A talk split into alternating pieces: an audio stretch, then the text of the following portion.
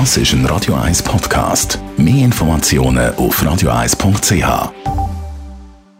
Und viele sind im Stress wegen neuen Technologien am Arbeitsplatz. Gesundheit und Wissenschaft auf Radio 1. Unterstützt vom Kopfwehzentrum Irlande Zürich. www.kopfwww.ch Stress wegen der Digitalisierung. Zu diesem Thema gibt es eine neue Studie von der Universität Augsburg. Da hat man fast 3000 Arbeitnehmerinnen und Arbeitnehmer befragt, was für Technologien da Stress auslösen. Vom Festnetz über das Navi bis zu der künstlichen Intelligenz.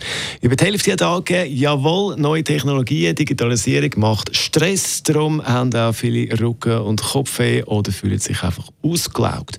Das Interessante an dieser Studie, vor allem die 25- bis 34-Jährigen, lassen sich da am meisten stressen viel mehr als ältere Arbeitnehmer.